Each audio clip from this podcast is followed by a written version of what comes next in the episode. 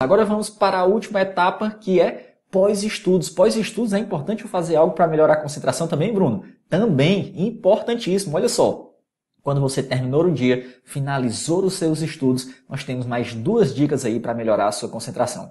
A primeira delas, analisar o seu dia e identificar os fatores de distração. Então, finalizou o dia, qual vai ser a sua missão? Opa, eu tinha uma meta para cumprir hoje de 4 horas, só fiz 3 horas. O que foi que aconteceu? Quais foram os fatores de distração? Ah, foi porque alguém me ligou na hora dos estudos, eu perdi 30 minutos no celular. Ah, foi porque é, eu tive que sair com, com a minha mãe para acompanhá-la até o médico. Então, quando você identificar esses fatores de distração, você vai ter que corrigir esses problemas para isso não se repetir mais e para depois você conseguir, num, num momento aí para frente, deixar que, com que esse erro não te atrapalhe mais e você renda mais naquele momento para frente, tá certo? Então veja o que nós estamos dando de dica.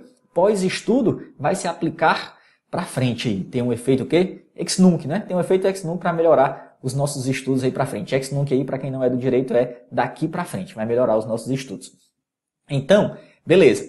E a segunda dica para o pós é deixar o amanhã programado, deixar o dia de amanhã pré-programado. Então você terminou de estudar o dia de hoje, você já faz uma mini programação, você já tem um, um planejamento macro, já tem o seu ciclo de estudos definido, mas deixe ali, ah, amanhã eu vou estudar direito administrativo, então já vou separar o material de direito administrativo. Amanhã eu vou resolver questões, opa, já vou montar aqui o meu caderno de questão que eu vou resolver amanhã. Já deixa tudo setado, pré-programado para quando nós entrarmos lá na fase do pré-estudo de amanhã, aquilo já está organizado. Então você já ganha tempo, não tem que tomar decisão na hora, não tem que quebrar cabeça, só é centrar e começar a estudar. Então as duas dicas do pós-estudo do dia, analisar o dia, identificando os pontos de distração e aí melhorar para frente. E a segunda, deixar o dia de amanhã pré-programado. Isso vai nos ajudar demais, incrivelmente, a melhorar